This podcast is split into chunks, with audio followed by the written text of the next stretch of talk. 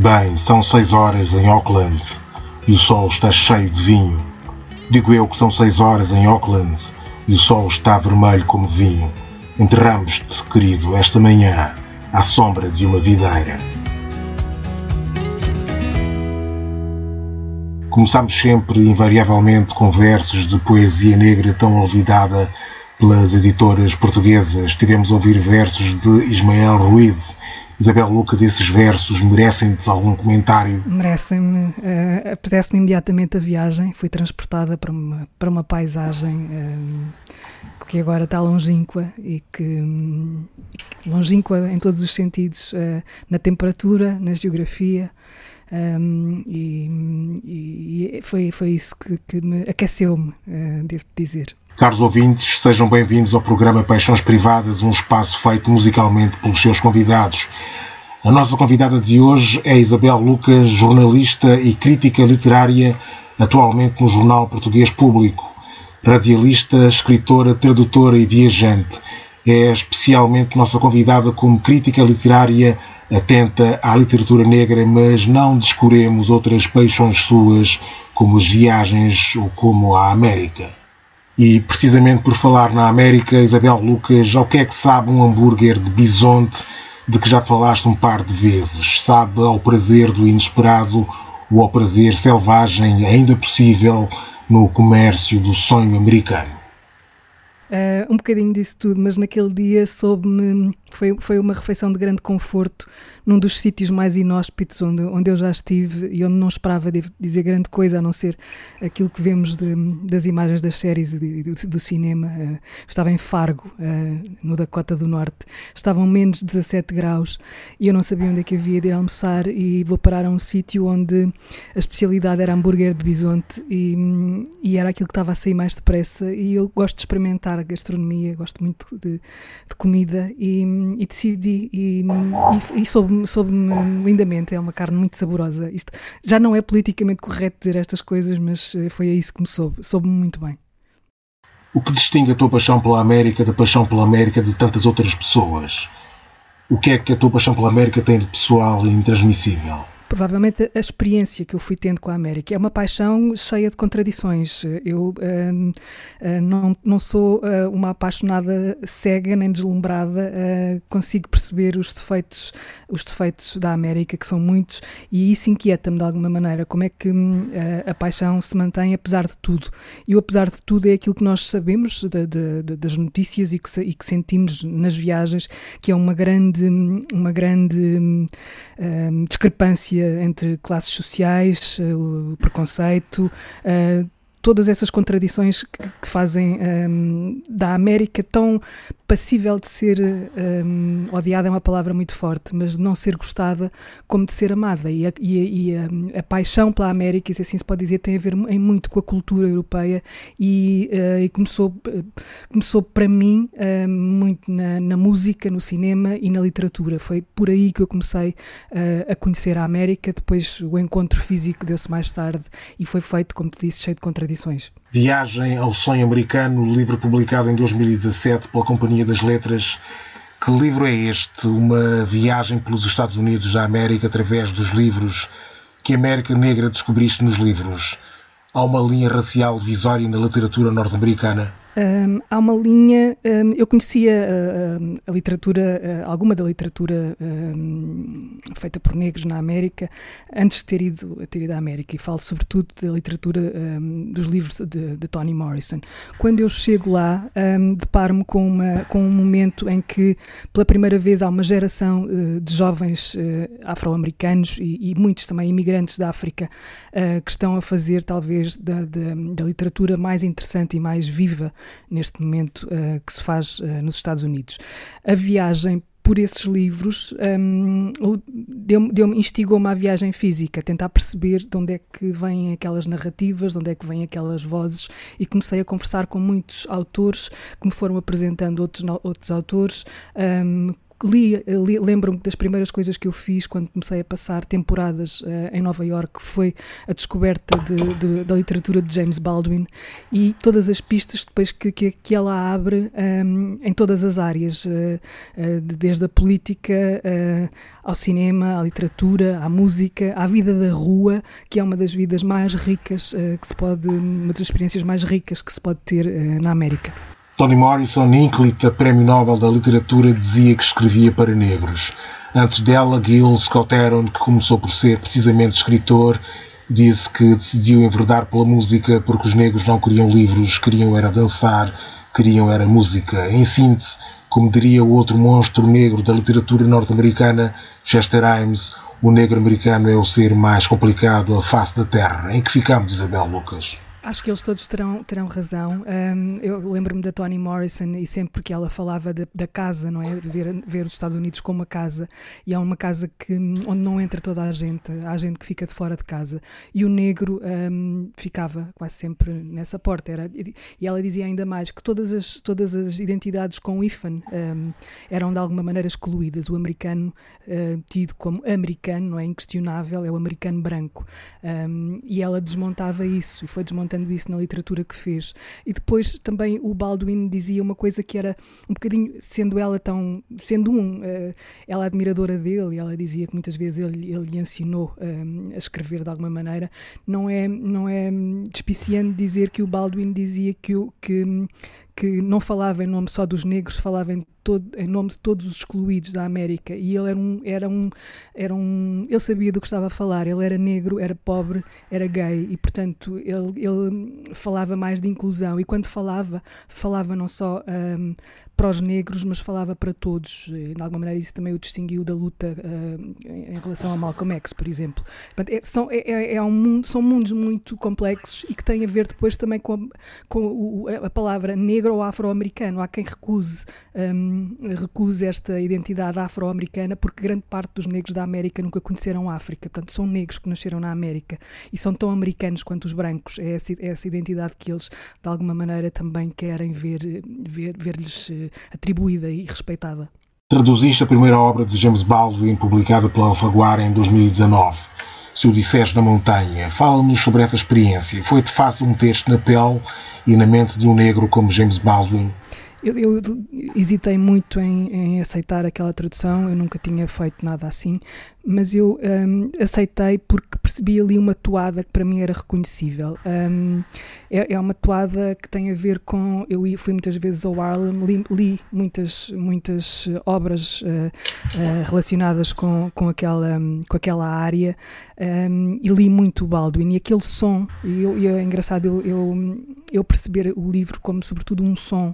Era um som para mim reconhecível também, porque eu, hum, eu não fui criada naquele tipo de, de igreja, mas tive uma educação católica até certa parte, certa fase da, da minha vida. E, portanto, há coisas que são uh, partilhadas, acho eu, por todas as, eh, as religiões.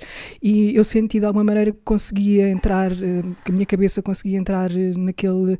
Aquilo é, uma, é quase uma liturgia, não é? E, e acho que foi, uma experiência para mim muito rica. Eu aprendi bastante, uh, gostava de, de, de, ter feito aquilo, se calhar, melhor. Não, tenho medo de voltar a reler. Eu nunca mais voltei a ler o, o livro, vou, quando quero vou ao original, porque uh, sei das fragilidades, uh, das minhas fragilidades, mas, mas filo com muito, muito prazer.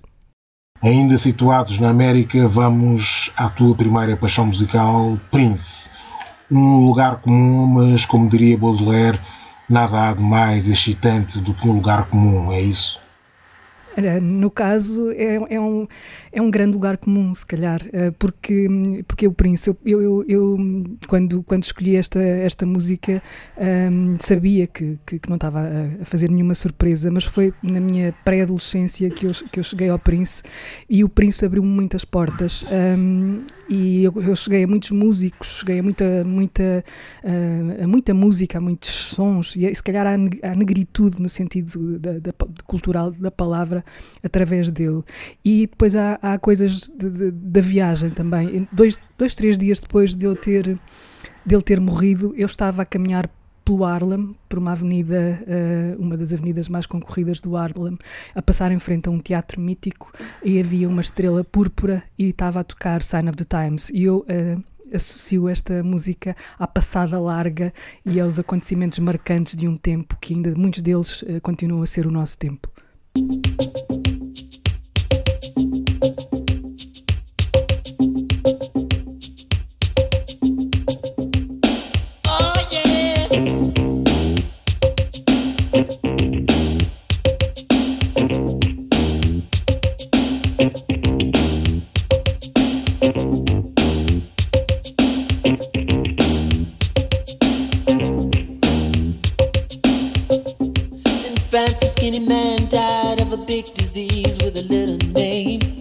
Chance his girlfriend came across a needle and soon she did the same. At home there were 17 year old boys and their idea of fun is being in a gang called the Disciples High on Crack, toting a machine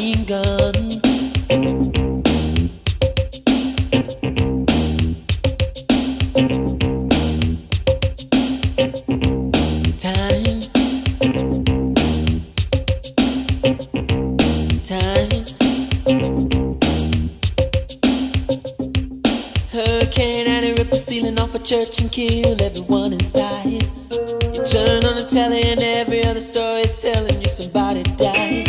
My sister killed her baby cause she couldn't afford to feed it. And was sending people to the moon. In September, my cousin tried reefer for the very first time. Now he's doing horse. It's June.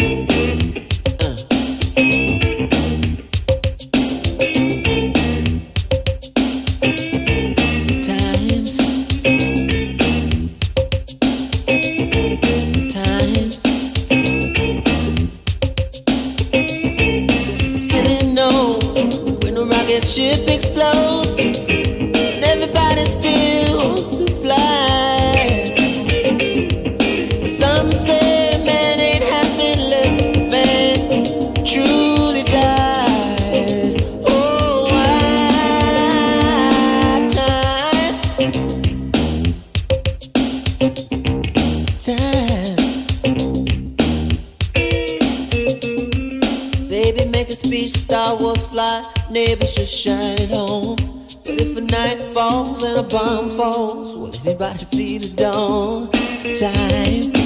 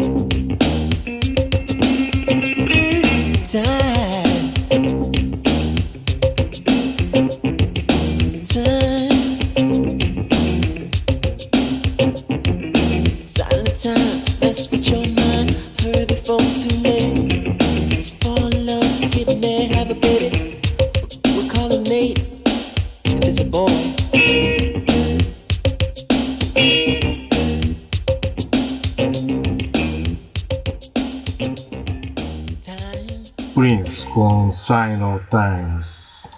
Promemos a outras geografias. Vamos até ao Brasil e a pergunta que se coloca é a mesma relativa aos Estados Unidos da América. Desenvolveste no Brasil um projeto de reportagem literária para o público intitulado Viagem ao País do Futuro. Qual é o lugar dos negros na literatura desse Brasil do futuro? É uma literatura um, um bocadinho. Uh, esse projeto nasceu na sequência do, do, do projeto americano e a minha relação com o Brasil não é tão forte no sentido de, de, conhecer o Brasil como, como de alguma maneira já, já conheço, vou conhecendo os Estados Unidos. A literatura uh, negra no Brasil está a começar a ganhar uma força que nunca teve antes. Neste momento também, um, e com os anos de atraso em relação aos Estados Unidos, se calhar as coisas mais estimulantes, algumas, alguns dos livros mais estimulantes estão a ser escritos por negros que um, só o estão a fazer agora porque antes nunca tiveram, uh, grande parte deles não teve acesso a uma educação uh, como estas gerações com neste momento com 30, 20, 40 anos, tiveram graças a uma mudança uh, que aconteceu na educação no Brasil uh, nos anos do Lula da Silva, com todos os defeitos da sua política, um, deu acesso um, à, à escolaridade um, um bocadinho a todas as classes sociais pelo Brasil fora. Portanto, esta, esta literatura está a contar o Brasil de outra maneira e está a contá-lo com uma linguagem diferente e, e isso é uma novidade uh, que nós infelizmente conhecemos mal, conhecemos pouco porque grande parte desses livros não chegam cá. Tens nomes? Um, o Giovanni Martins é um dos, uh, dos nomes que, que, que está cá, estou a citar alguém que neste momento está cá, um, está cá publicado. Um, uh, Estou-me a lembrar também, espera aí, tenho aqui uma branca, uh, Ana, Maria, Ana Maria Gonçalves, uh, com um livro uh, que fala da, da rota dos escravos entre a África e, e, a Bahia, um livro que é quase um épico um, e que, que, vale muito a pena uh, conhecer. Um, um, livro chamado Marrom e Amarelo, que também chegou a Portugal uh, precisamente em, em 2020, um, do. Agora, peraí, eu disse que ia ter, ia ter brancas, do Paulo Scott. O Paulo Scott publicou esse, esse, livro, ganhou alguns prémios, entretanto, no Brasil. São três nomes, uh, entre muitos, que neste momento estão a, a fazer diferença diferença. Nessa série de reportagens pelo Brasil, para além de escreveres, também fotografas. A fotografia para ti uma paixão privada. Era um sonho ser repórter fotográfica. O teu olhar fotográfico é distinto do de um fotojornalista profissional. no caso foi desenrasco mesmo, porque quando eu vou para estas, quando eu vou para estas viagens, eh, eu não levo, não tenho, não tenho dinheiro para levar um, um repórter fotográfico comigo, portanto, e comecei a tirar, um, a tirar fotografias como mnemónica também. À medida, eu, eu, tiro muitas fotografias quando vou em reportagem, porque eu não entendo a minha caligrafia um, e, portanto, elas servem-me de notas, eh, depois mais tarde olho para elas e vou recuperar informação. Um, de facto, neste momento sinto que deveria aprofundar o conhecimento técnico da fotografia porque me daria muito jeito, uma vez que viajo quase sempre sozinha e dar-me muito mais jeito fotografar uh, com saber e eu fotografo um, com o meu olhar de jornalista da escrita, não é? Uh, vou contando, são, são fotografias que a mim me dizem alguma coisa, não sei se depois um, elas ilustrarão o melhor possível aquilo que eu estou a dizer, ou seja, até que ponto são ou não redundantes em relação ao texto, mas é, é sobretudo isso. Estamos agora a tua segunda paixão musical, vamos até o mítico Mali escutar Baco Dagnon, fala-nos dela. Ela foi-me apresentada, entre, entre muitos parênteses, por um escritor nigeriano chamado Teju Cole, um, um nigeriano-americano chamado Teju Cole. Ele faz listas, uh, playlists no Spotify de, de, de, autores, de músicos de todo o mundo. E eu de vez em quando sigo, um, ele, ele, de vez em quando, em uma ou outra conversa que fomos tendo, ia-me falando de nomes, e este foi um nome que me, que me ficou a soar e que eu depois, quando, quando cheguei a casa, fui fui procurar e, e fiquei um, fiquei muito um, lembro-me que ouvi esta canção uh, várias vezes assim em repeat uh, num estado de grande alegria e, e volto muitas vezes a ela desde há uns 3, 4 anos que foi quando eu a descobri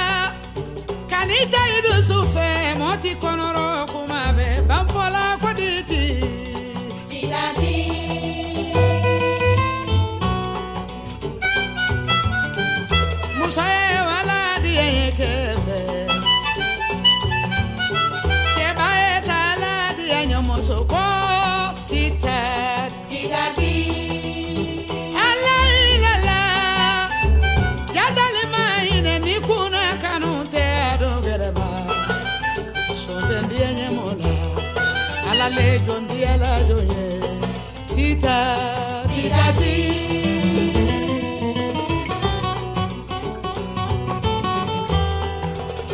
alala kɔɲɔmuso ka di bɛɛ maɲɔkura ka di bɛɛ kɔɲɔmuso mɛrɛndɛtigi ko ka di ne kɔɲɔ duman kunsigi ko dalenbabuna ko ka di ye muso ɲuman ko ka di ye cɛkisɛ ko dugu jasira i ko ka di ne kɔɲɔmuso ko ka di ne ko ka di ne ko ka di ne ma seri dali ma ɲi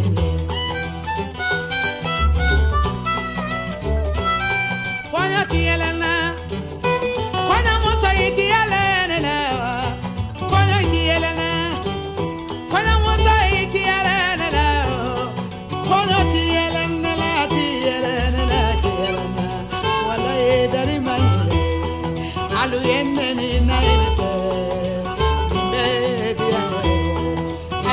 kò sí láyé fẹ́.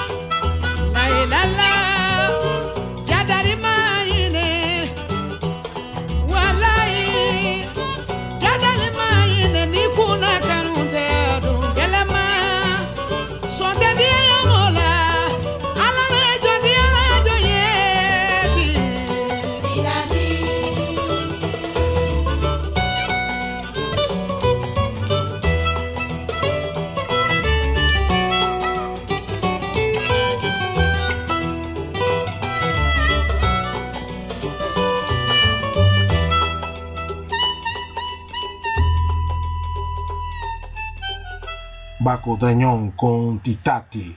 E assim entramos em África. Como é que estamos de literatura africana no mundo do ponto de vista de uma crítica literária ocidental? Pois o meu olhar é de fora, não é? Infelizmente a África que eu conheço é muito pouca e de- do, do Sara para baixo não, não- nunca, nunca fui. hum, gostava, gostava muito de conhecer e vou sabendo dela, eh, vou sabendo dela de África, essa vastidão enorme, através de muitos autores hum, e eles chegam-me hum, sobretudo quando eu estou na América, porque há um interesse muito grande, porque há uma abertura grande e muitos deles, muitos dos autores africanos neste momento escrevem a partir ou de, ou de Nova Iorque ou de, hum, ou de Londres, não é? Porque são, emigraram, tiveram acesso a uma educação, ficaram por ali e é essa África que eles escrevem também é uma África já de alguma maneira traduzida, não é? É uma África de quem a vê não totalmente pertencendo a ela completamente, mas um, tendo a experiência do, do, olhar de fora. De qualquer maneira, um, são muitos, muitos os, os autores que, que, que, neste momento eu leio com ascendência africana e, e sempre muito, um, muito seduzida por, umas, por vozes que não são aquelas que nos contaram a África do colonialismo ou, ou do imediato pós-colonialismo, é? que, eram, que eram quase sempre brancos que, que, que tinham a voz, que tinham a, a voz da, da, dessa, dessa literatura, com algumas exceções. E, portanto, um, é, é, uma, é curioso porque eu, quando estou uh, nos Estados Unidos, sinto-me muito perto do continente africano através desses autores. Fenómenos como Chimamanda Ngozi Adichie ou Alama Maku fazem bem a literatura, não promovem excessivamente um ideal identitário, não praticam literariamente uma África que o Ocidente procura em busca de uma suposta genuinidade africana, ou afinal essa África é mesmo o um murro no estômago pós-colonial que faz falta. Eu acho que há várias, há várias maneiras de de descrever a África. Como digo, eu não conheço, é um, é um mundo, é um, é um lugar que eu, onde eu nunca estive e vou-me apercebendo das diferentes abordagens de falar dela através dos diferentes autores que escrevem sobre ela. Eu já vi, eh, já ouvi gente uh, dizer que, que a Chimamanda, por exemplo, é pouco atenta aos problemas sociais uh, de África e mais atenta a uma espécie de eu, um eu se calhar plural, mas que, que, que, tem a ver com a, com a experiência dela nos Estados Unidos e a maneira como ela quer projetar uma espécie de nome ou de, ou de voz. Uh, uh, ela, ela é uma super estrela uh, nos Estados Unidos e quando eu falo, digo super estrela, não estou a exagerar. Há nomes menos sonantes um, que, que, que, vão, que vão trazendo várias, várias abordagens e, e, e muitas estão mais, muitos estão mais atentos esse, ao lado da integração, por exemplo, de um, de um africano uh, numa cultura diferente. Um, outros trazem essa, essa ideia de, de dos conflitos em África, da segregação que também existe em África, uh, e pondo em contraste com, com, com o Ocidente, aquilo que chamamos o Ocidente desenvolvido, não é? E não há uma, acho que não há uma maneira de escrever a África, há várias, são muitas, e, e portanto não, não, ficar com um autor é, é completamente redutor aqui. Regressemos à América para ouvir mais uma paixão musical, Marvin Gaye, um clássico. Porquê? Porque esta música é quase uma liturgia, porque quando estava a escrever sobre Baldwin, eh, já não me lembro porque havia um texto que me levou para esta música. Não sei se era, se era o Baldwin, já não me recordo, se era o Baldwin que falava com com, dele. É, era uma música que eu sempre ouvi, sempre me lembro de ouvir e nunca prestei muita atenção até determinado momento, até me perceber exatamente do que é que ela falava e o que é que ela carregava, não é? Ela carrega uma espécie de autobiografia do próprio Marvin Gaye, depois do, do regresso do irmão da guerra do Vietnã, uh, uma interrogação sobre um, o que é isto, o que é que se está a passar uh, uh, diante de, uma, de um, num momento, estamos a falar de 1970, em que o idealismo hippie um, sofre uma espécie de embate com a realidade americana daquela altura. Havia guerra, havia pobreza, havia droga, havia exclusão um, rássica, social, tudo isso. E um, aquelas primeiras palavras, uh, Father, we don't need to escalate, uh, começam por dizer qualquer coisa. Portanto, para mim, esta música é, é isso, é quase uma liturgia.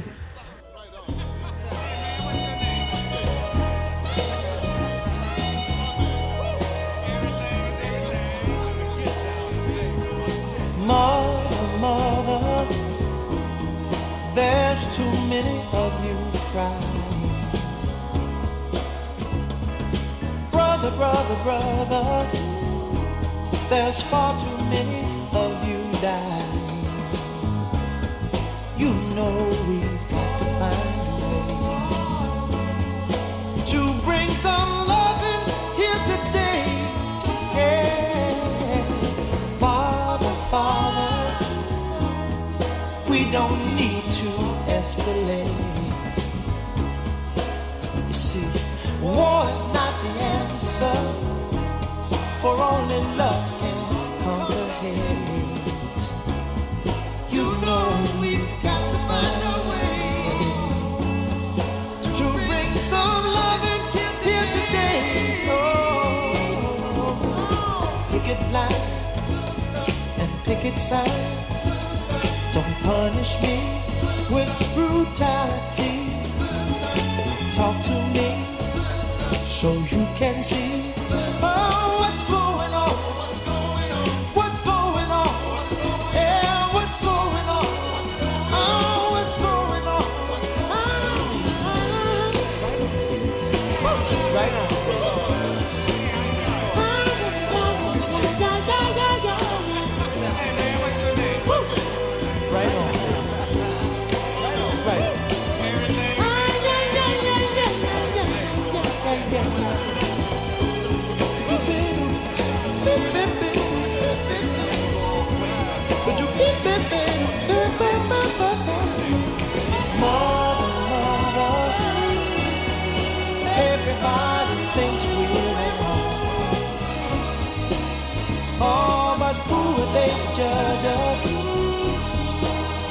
cause.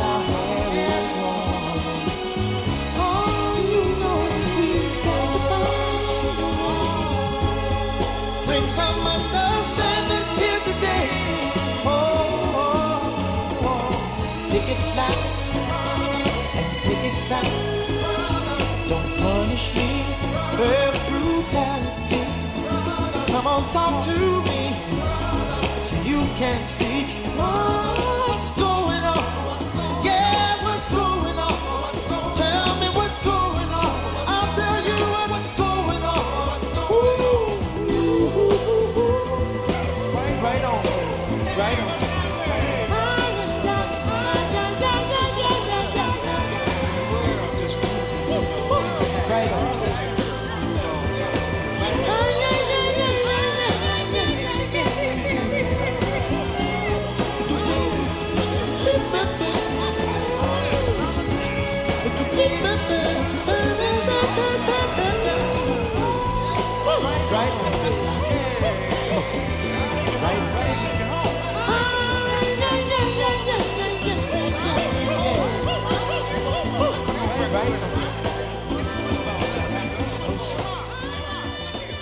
What's Going On de Marvin Gaye.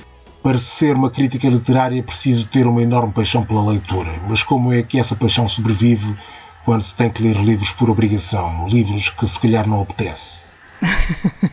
Essa é uma luta constante, é tentar escolher, é tentar uh, ir escolhendo os livros, sabendo que há sempre o risco de, de, termos um desapontamento. Muitas vezes não há possibilidade de escolha, um, eles são-nos eh, de alguma maneira impostos, não é? Um, Encomendam-nos uma crítica sobre aquele livro. Eu tento antecipar-me a isso e, e, e propor, um, propor uma leitura. É uma leitura cega, nunca é necessário somente cega, porque se um autor é conhecido, um, há uma expectativa e há ali uma, uma pré. Uh, uma predisposição para, para o livro que aí vem, uh, já apanhei muitas desilusões. Não, não, se ouve, não se lê um livro da mesma maneira que se ouve um disco ou se vê um filme, ou seja, não, não pode-se ouvir um disco muitas vezes, até tirar dúvidas, ter, ter algumas certezas, ser mais justo ou menos injusto. Num filme pode-se fazer a mesma coisa. Num livro são muitas horas, é muito difícil, um, sendo que não é a coisa mais bem paga do mundo.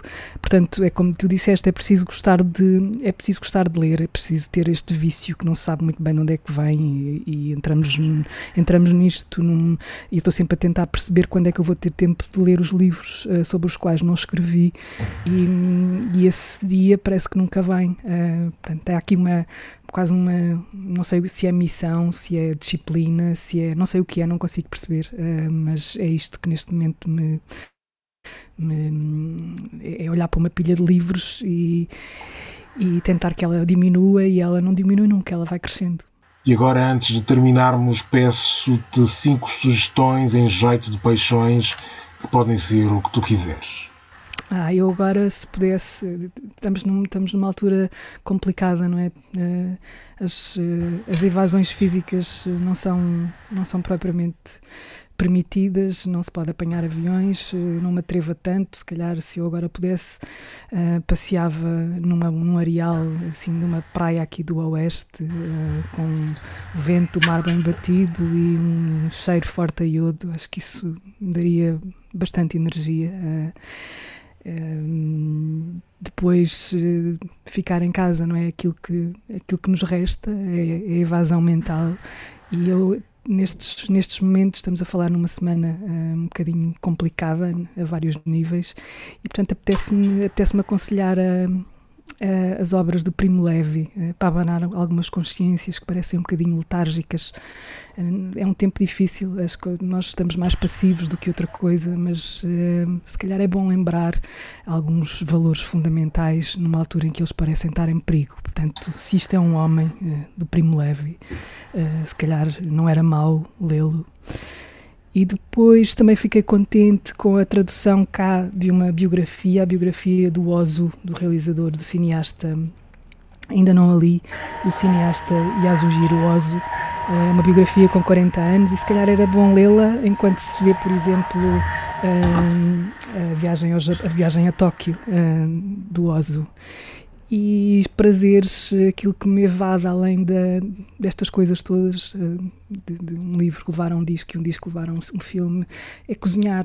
portanto, cozinhem uma, uma, uma, boa refeição, um bom copo de vinho um, e o dia vai, -se, vai, -se, vai ganhando uma forma mais suportável. Um, é um bocadinho isso que eu, que eu faço e que se calhar recomendo. E para terminar com apetite, a tua última paixão musical, um caso português, um caso lusófono, Dino de Santiago. Porquê? Porque ele acompanhou-me no primeiro confinamento, numa altura particularmente complicada em que eu tinha regressado de viagem, uh, uma viagem, vim no último voo uh, comercial da TAP a partir de Nova York e encontro pouco tempo depois este, este álbum, que é um álbum feliz, uh, transmitia alguma felicidade e passou a ter um som para mim doméstico, que é uma coisa engraçada.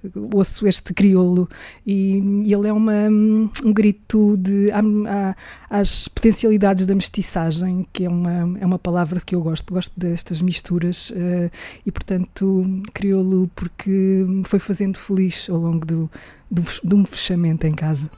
Isabel Lucas, muito obrigado por ter sido convidada do Peixões Privadas. Obrigada.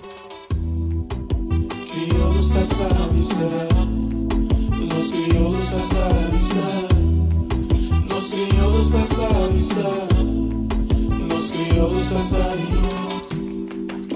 Sigo na fé com as ilhas na mira. Na minha playlist eu só giro cambas. Tipo Julinho Santa Vivi Good. Nação crioula, minha eterno mood. Minha crioula sabe ninga de nas línguas um cataqueja. Verdear no Portugal pronto para casa dentro de igreja. Um grogo rixo para que esse gago para diga queijo. Dentro do tuga com o crioulo, niga não tá festejo. Não tá festejo, não tá festejo. Não tá mistura,